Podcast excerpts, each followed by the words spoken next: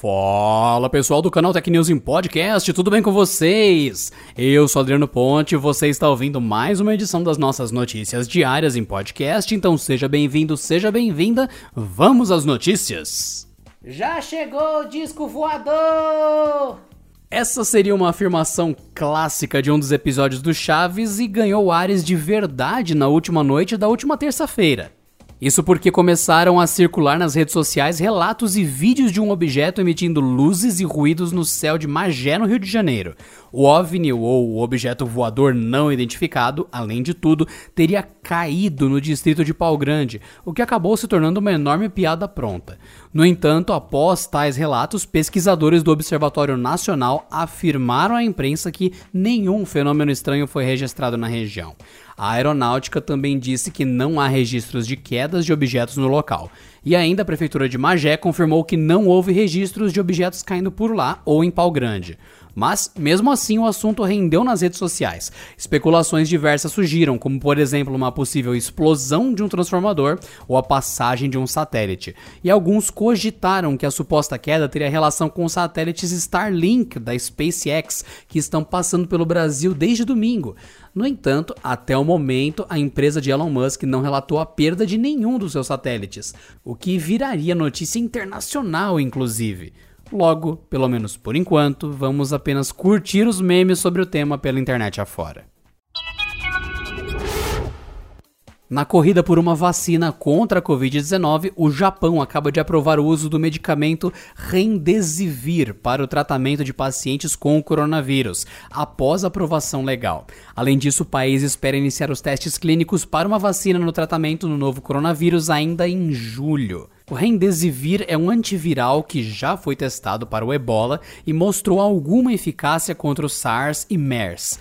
Agora, segundo o ministro da Saúde, Trabalho e Bem-Estar Social do Japão, Kato Katsunobu, ele será fornecido para instituições médicas no tratamento de infectados pelo coronavírus.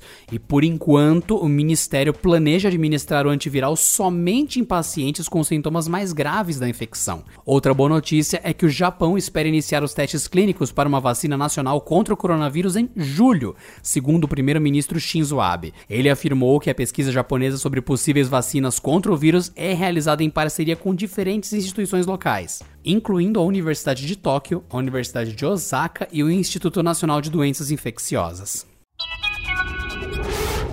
A SIGA, uma startup da cidade paranaense de Maringá, e especializada em inteligência geográfica, lançou três plataformas que acompanham o avanço da Covid-19 pelo país. Para isso, ela usa como base técnicas de Big Data e Business Intelligence. A ideia surgiu no início da expansão da doença no Brasil, na metade de março, com o objetivo de abranger o máximo de informações oficiais sobre as adversidades do vírus de uma maneira interativa e de fácil interpretação. Um dos mapas é voltado unicamente para o impacto econômico da pandemia em cidades com mais de 100 mil habitantes, baseado em pesquisas do Sebrae e referências do IBGE. Ele reúne dados como índice de municípios que tendem a sofrer mais e que possivelmente apresentarão maior dificuldade na recuperação pós-crise. Ele mostra também quais setores e atividades são mais impactadas pela doença e suas estratégias de contenção e outras informações. A segunda plataforma é responsável pelas informações a respeito da mobilidade das pessoas durante a quarentena, retiradas do Google no período de 3 de janeiro a 6 de fevereiro. Os dados mostram as aglomerações por estado, principalmente em parques, praias, praças e outros locais públicos onde as pessoas costumam passear. E por fim, o último painel contém o monitoramento do novo Covid-19, com números das pessoas infectadas e de óbitos pelo vírus. Ele é atualizado todos os dias às 7h30 da noite, quando o Ministério da Saúde divulga os dados oficiais.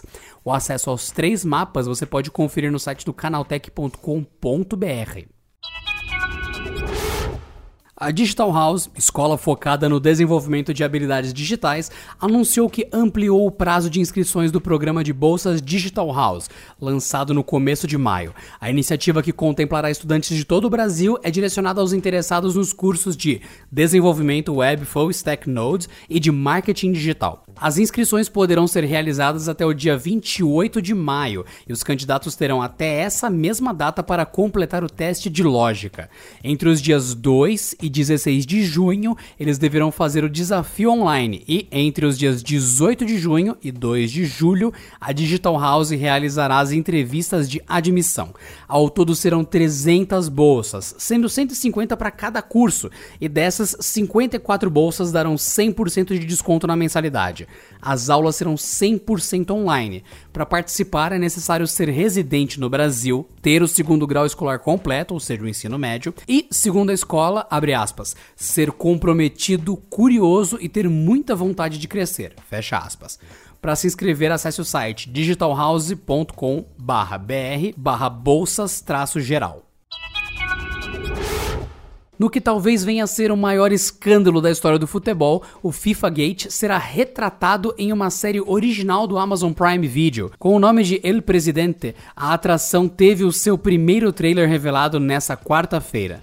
O seriado se passa em diversas partes da Europa, Estados Unidos e América Latina e relata o esquema de corrupção de 150 milhões de dólares, cujas investigações foram conduzidas pelo FBI e o Departamento de Justiça norte-americano. Ele indiciou 14 pessoas e levou à prisão de presidentes e ex-presidentes de federações nacionais de futebol, incluindo o brasileiro José Maria Marim, ex-mandatário da CBF. A série mostra como o presidente de um pequeno clube chileno saiu do anonimato para se tornar um pivô na conspiração que envolveu cartolas da estirpe do próprio Marim e do já falecido argentino Julio Grandona, que comandou a Associação do Futebol Argentino por 35 anos.